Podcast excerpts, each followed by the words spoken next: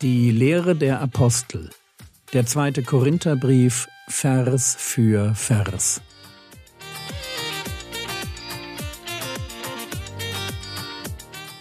Theologie, die dich im Glauben wachsen lässt, nachfolge praktisch dein geistlicher Impuls für den Tag. Mein Name ist Jürgen Fischer und heute geht es um 2. Korinther Kapitel 4, die Verse 5 bis 7. Wir waren bei dem Gedanken stehen geblieben, dass der Teufel das Denken von Menschen verblendet, damit die nicht erkennen können, was im Evangelium an Herrlichkeit, an Herrlichkeit des Christus steckt. Und Paulus fährt fort, 2. Korinther Kapitel 4, Vers 5, denn wir predigen nicht uns selbst, sondern Christus Jesus als Herrn, uns aber als eure Sklaven um Jesu willen. Paulus spricht zwar in Vers 4 von unserem Evangelium, aber auch wenn er sich sehr mit dem Evangelium identifiziert, das Evangelium selbst dreht sich inhaltlich nicht um ihn. Das Evangelium dreht sich um Jesus. Warum sagt er das? Wir predigen nicht uns selbst. Und die naheliegende Antwort wäre die, seine Gegner tun genau das. Sie verdrehen das Evangelium, damit es ihren Wünschen dient. Die Predigt des Evangeliums als eine Bühne, um sich zu präsentieren, um die eigenen Gedanken und Themen zu bringen, aber nicht den ganzen Ratschluss Gottes. Und leider gibt es mehr als ein Beispiel dafür, dass Diener am Wort Gottes mehr darauf bedacht waren, sich eine Anhängerschaft aufzubauen, als Menschen an das Wort Gottes und an Jesus selbst zu binden. Und die Versuchung ist da, meine Eloquenz, meinen Humor, mein Wissen, mein Charisma, meine Ernsthaftigkeit und so weiter. Das alles zu benutzen, um mir eine Gefolgschaft zu sichern.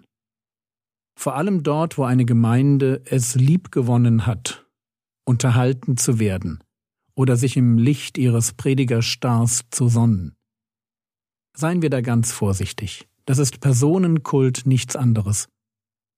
Und der steht der eigentlichen Predigt des Evangeliums im Weg.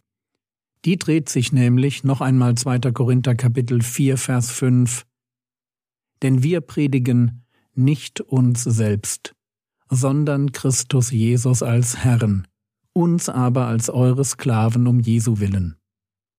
Zwei Aspekte. Christus als Herr und die Apostel als Sklaven. Christus Jesus als Herrn. Ein Christentum ohne Jesus Christus als Herrn des einzelnen Jüngers degeneriert zum Moralismus. Es gibt keine Veränderung von Herzen ohne eine Begegnung mit dem Auferstandenen, mit genau dem, der Herr in meinem Leben sein will.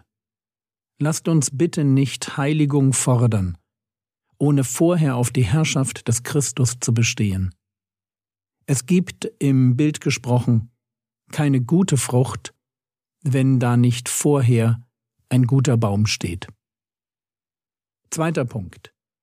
Die Apostel als die Sklaven der Christen um Jesu willen. Das ist eine ungewöhnliche Formulierung, weil sich Paulus nur hier als ein Sklave derer beschreibt, die sich bekehrt haben. Aber verstehen wir, was er meint. Wenn ich Sklave bin, dann gehört meine Zeit, mein Besitz, mein Einsatz und meine Arbeitskraft einem anderen. Und irgendwie ist diese Formulierung logisch. Wenn Gott Mensch und Knecht wird, um Menschen zu retten, indem er ihnen als Sühneopfer dient, dann müssen wohl auch die, die ihm folgen, dieselbe Haltung einnehmen. Wir können keine Herren sein, wenn unser Herr Sklave wurde, um uns zu retten. Wir können ihn nur imitieren, und uns selbst zum Sklaven der Menschen machen, die wir mit der Predigt des Evangeliums erreichen wollen. Anders wird es nicht gehen. 2. Korinther Kapitel 4 Vers 6 Denn Gott, der gesagt hat, aus Finsternis wird Licht leuchten, er ist es, der in unseren Herzen aufgeleuchtet ist zum Lichtglanz der Erkenntnis der Herrlichkeit Gottes im Angesicht Jesu Christi. Mit diesem kleinen Denn lernen wir den Grund kennen, der Paulus dazu gebracht hat, seine Predigt und seinen Dienst auf Jesus auszurichten, egal was es ihn persönlich kosten wird. Es war Gott selbst, der in seinem Herzen und in den Herzen seiner Mitarbeiter aufgeleuchtet war. Während der Gott dieser Welt, der Teufel, das Denken von Menschen verblendet, verblendet, dass sie das Evangelium von der Herrlichkeit Christi nicht erkennen können, macht der Schöpfergott das genaue Gegenteil. Der Gott, der ganz am Anfang sprach, aus Finsternis wird Licht leuchten. Dieser Gott ist ganz grundsätzlich ein Erleuchtergott. Gott will, dass Menschen verstehen, er ist es, der die Blinden sehend macht, wenn die das nur wollen. Und einer, dem genau das passiert ist, so einer war Paulus. Apostelgeschichte Kapitel 9, die Verse 3 bis 5. Als er aber hinzog, geschah es, dass er sich Damaskus näherte, und plötzlich umstrahlte ihn ein Licht aus dem Himmel. Und er fiel auf die Erde und hörte eine Stimme, die zu ihm sprach, Saul, Saul, was verfolgst du mich? Er aber sprach, Wer bist du, Herr? Er aber sagte, Ich bin Jesus, den du verfolgst. Gott ist einer, der Licht aus dem Himmel direkt in die Dunkelheit des Herzens von Saul scheinen lässt und sich ihm in aller Deutlichkeit offenbart aber sich eben nicht nur offenbart, um dann diese Verfolger der Gemeinde in ein Häufchen Asche zu verwandeln, sondern um ihm neue Möglichkeiten zu eröffnen. Neue Möglichkeiten, die sich für jeden ergeben, der das Licht Gottes aushält, der die Wahrheit annimmt und mit Christus am Kreuz stirbt, um mit ihm aufzuerstehen. Neue Möglichkeiten durch Gottes Licht, Jesaja Kapitel 9, Vers 1. Das Volk, das im Dunkel lebt, sieht ein großes Licht. Die im Land der Finsternis wohnen, Licht leuchtet über ihnen. Und die Septuaginta ist noch dichter an dem Wortlaut von Aus Finsternis wird Licht leuchten. Dort heißt es, die ihr im Land und im Schatten des Todes wohnt, ein Licht wird über euch leuchten. In dieser Prophezeiung steckt Hoffnung, die Hoffnung auf einen Tag der Rettung. Rettung für jeden, der das Licht sieht. Und das Licht ist Gott selbst.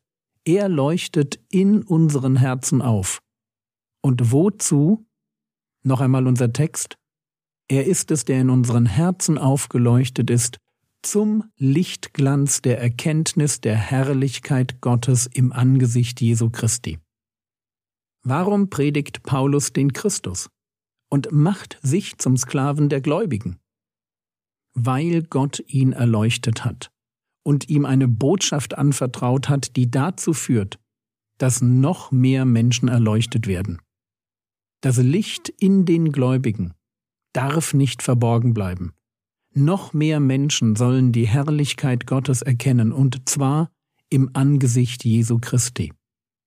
Noch mehr Menschen sollen begreifen, dass Gott selbst Mensch geworden und seine Herrlichkeit in der Person Jesu offenbart hat. So wie es in Johannes 1, Vers 14 heißt. Und das Wort wurde Fleisch und wohnte unter uns, und wir haben seine Herrlichkeit angeschaut, eine Herrlichkeit als eines einzigen oder einzigartigen vom Vater voller Gnade und Wahrheit.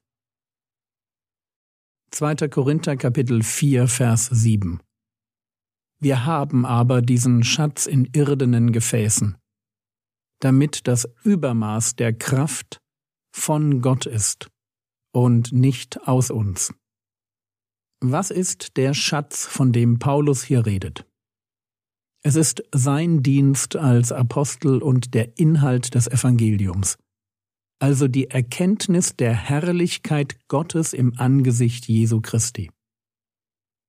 Können wir uns vorstellen, wie wertvoll die Botschaft von einem Gott ist, der Mensch wurde, um für unsere Schuld zu sterben und uns ewiges Leben anzubieten?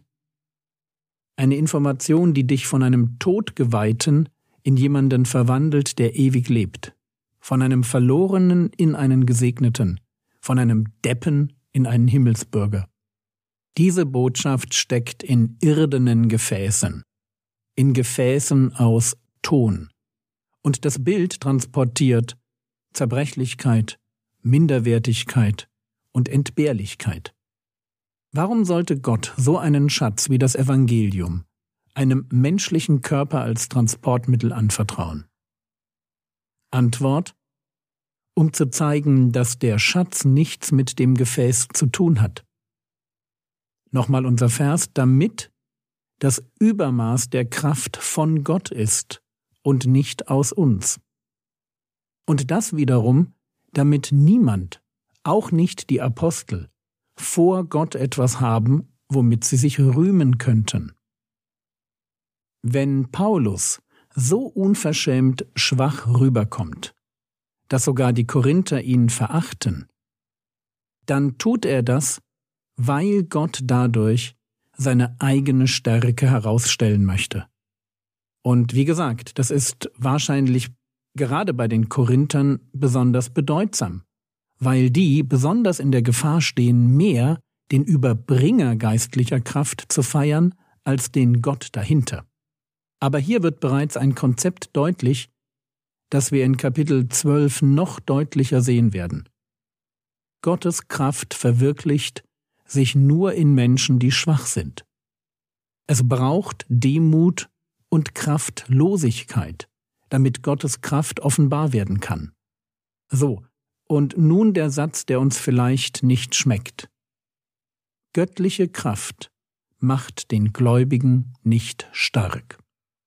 Wenn Paulus in 2. Korinther Kapitel 12 Vers 9 Gottes Antwort auf ein Gebet wiedergibt und Gott spricht, Meine Gnade genügt dir, denn meine Kraft kommt in Schwachheit zur Vollendung, dann steht da, die Kraft kommt in Schwachheit zur Vollendung.